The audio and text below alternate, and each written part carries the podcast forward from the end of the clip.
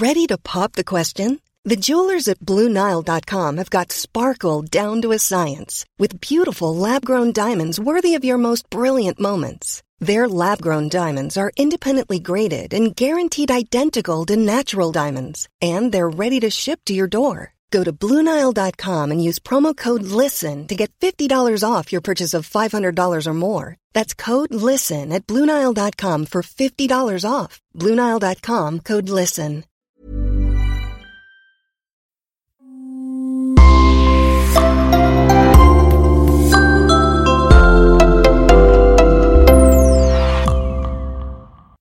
Bonjour et bienvenue à tous dans ce nouveau podcast. Aujourd'hui, nous allons évoquer l'affaire exceptionnelle des époux Bach, qui au-delà des effets immédiats sur les protagonistes Ginette et Claude Bach, aura des répercussions sur la vie de toutes les femmes et des familles en général. Eh oui, car le fait divers en apparence anodin dont nous allons vous parler aujourd'hui a conduit à la légalisation de la contraception en France. Pour comprendre ce curieux cheminement, il faut s'intéresser à ce qui s'est passé chez les Bach, une famille, tout ce qu'il y a de plus ordinaire, tout ce qu'il y a de plus banal en ce début des années 50, à l'heure du baby-boom.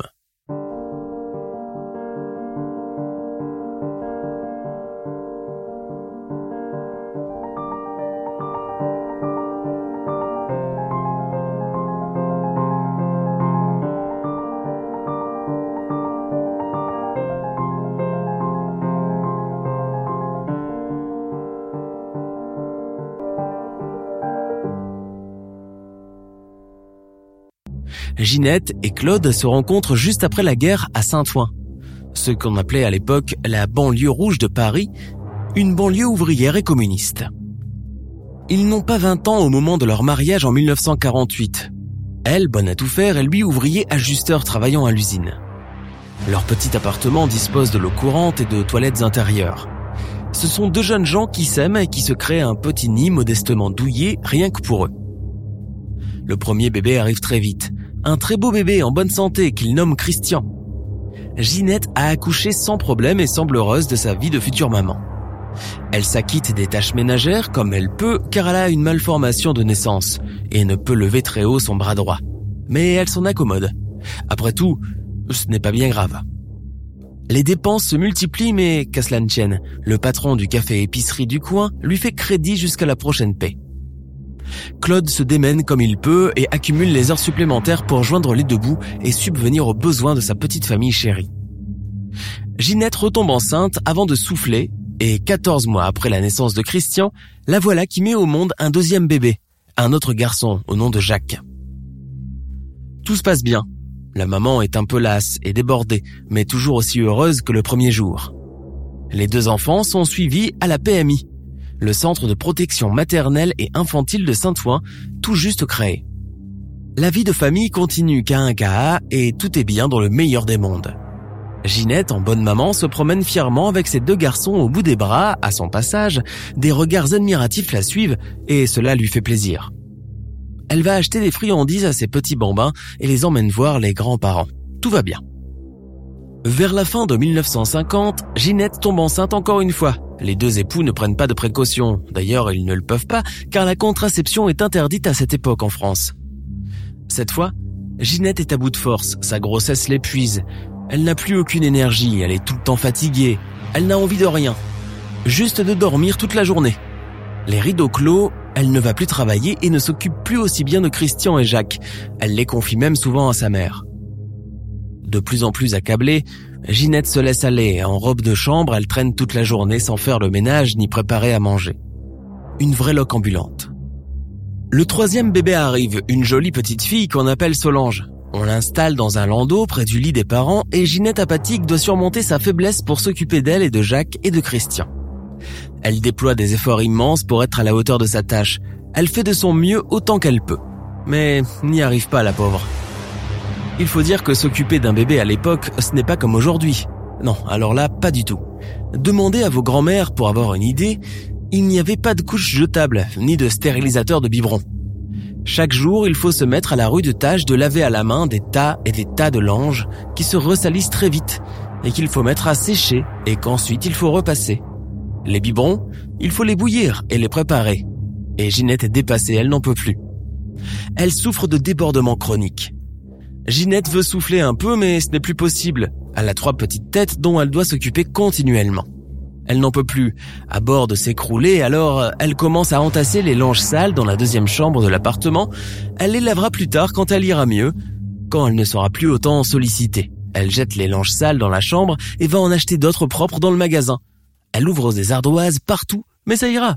Elle s'acquittera de ses dettes après, quand elle ira mieux. Pour le moment, il faut s'occuper tant bien que mal de sa progéniture et sauver les apparences devant la famille qui jette des regards inquisiteurs. Surtout sa belle-mère qui ne perd pas une occasion pour froncer les sourcils et lui signifier qu'elle ne tient pas bien son chez elle. Sa mère aussi s'en mêle. Elle réprimande Ginette. L'appartement est crasseux. Il faut faire le ménage quand même. Cela ne se fait pas de vivre dans la saleté. Secoue-toi un peu, Ginette. Et Solange, le petit bébé, n'est pas en bonne santé, visiblement mal nourrie. Elle est maigre et triste. Cela ne plaît pas aux parents qui finissent par le leur dire. Claude, le mari de Ginette, excédé, prend sur lui. Il ne voit pas la détresse de sa femme. Il sait qu'elle fait de son mieux, et ça s'arrête là. D'ailleurs, lui n'a pas la tête à ça, il doit faire de plus en plus d'heures supplémentaires pour assurer le revenu du foyer, partant tôt et rentrant tard. Et le peu de temps qui lui reste, il le garde pour sa maîtresse. Car oui, il a une maîtresse, et en plus c'est une amie de Ginette. Mais ce n'est pas de sa faute, se dit-il. C'est qu'elle n'est plus présentable, la Ginette. Elle ne s'apprête plus comme avant, elle se laisse aller, et lui c'est un homme après tout. Il se confie même à sa mère, il a l'intention de divorcer, il ne supporte plus le défaitisme de Ginette. Ginette, elle, est au bout du gouffre. Faire bonne figure ne lui va plus. Et en plus, devinez quoi? Elle est encore enceinte, oui, pour la quatrième fois. Et là, Ginette sombre dans une dépression totale. Malgré elle, elle n'est plus capable de rien, mais vraiment rien. Elle ne fait plus la lessive du tout. Des tas et des tas de linge se tassent dans la petite chambre. Elle ne prépare plus de repas et ne se lève pratiquement plus du lit. Ginette dort tout le temps. L'appartement est sale. Une infecte puanteur se dégage de partout et les enfants sont sales et mal nourris. Elle n'assume plus psychologiquement cette charge maternelle et cette nouvelle grossesse. Mon Dieu, cela se peut-il? Elle ne sort plus, ne va même plus au PMI, rate ce rendez-vous. C'est la catastrophe. Elle est abandonnée à son sort, enfin, pas complètement car sa mère, ne pouvant rester sans rien faire, va aider sa fille à sa façon de femme gaillarde. Elle s'occupe de Solange et se met à la tâche ménagère. Elle récure et nettoie la crasse dans l'appartement et fait bouillir et lave les tonnes de linge jetés ici et là. Ginette, du fond de son lit, la regarde avec des yeux de reconnaissance. Quelques jours plus tard, elle met au monde Daniel, sur qui s'acharne le sort. Elle a la même malformation que sa maman au niveau du bras, et pour couronner le tout, Ginette, qui s'enfonce dans une profonde dépression postpartum, ne peut l'allaiter convenablement. Maintenant, Ginette se retrouve à changer deux gros bébés, Solange et Daniel, et comme elle a promis de ne plus entasser le linge sale dans la petite chambre, elle le met maintenant sous le grand lit, pour que personne ne le voie et ne la dispute, ni sa mère ni Claude. Et pour langer les petites, elle achète du neuf, elle ouvre des ardoises dans tous les magasins où c'est encore possible, emprunte de l'argent à sa famille et à ses amis. Elle ne fait plus attention aux dépenses, elle ne compte plus et s'en va droit vers la catastrophe. Claude toujours absent, elle ne peut plus faire face aux difficultés du quotidien. Une assistante sociale est bien passée voir comment les choses se passent, pourtant elle n'a rien vu d'anormal, elle n'a pas perçu la détresse du foyer.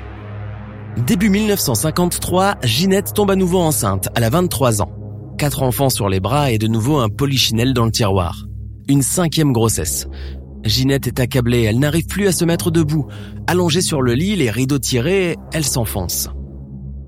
Elle oublie de donner les biberons à Daniel, oublie de la changer.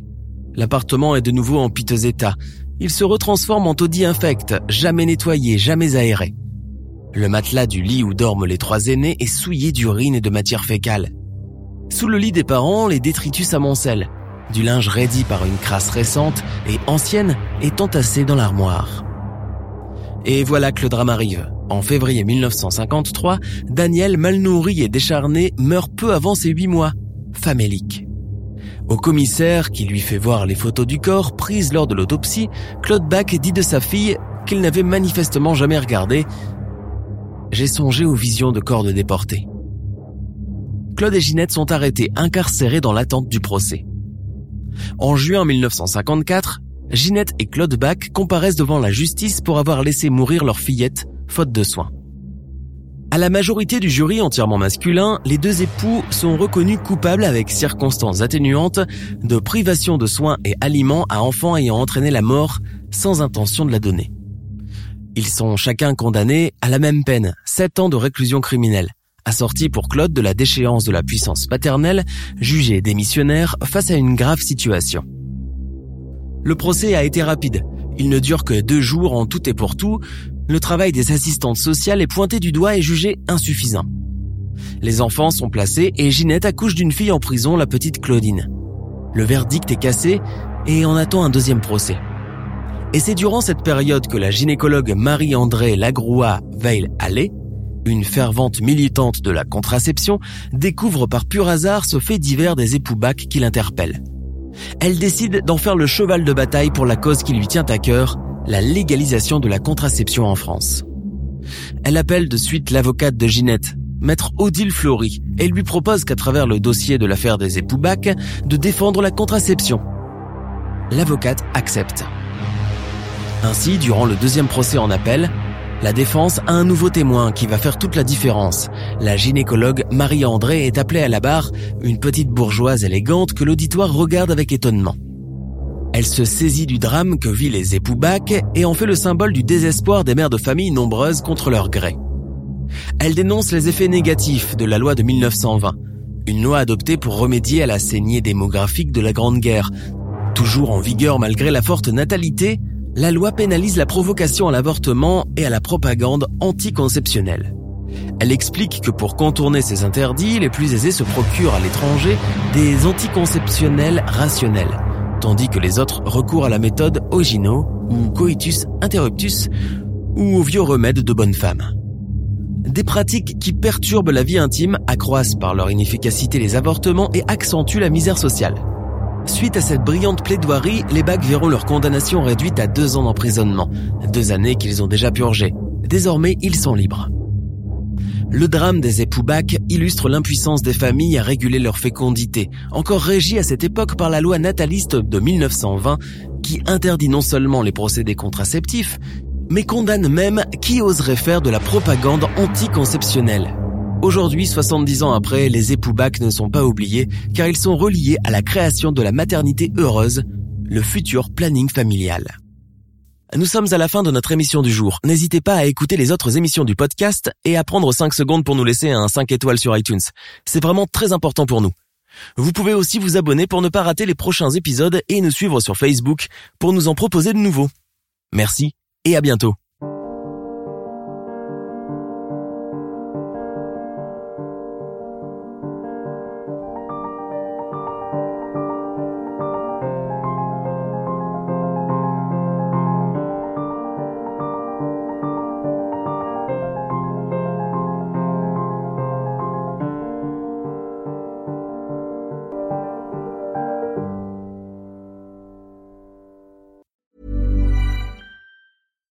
Hi, I'm Daniel, founder of Pretty Litter. Cats and cat owners deserve better than any old-fashioned litter. That's why I teamed up with scientists and veterinarians to create Pretty Litter.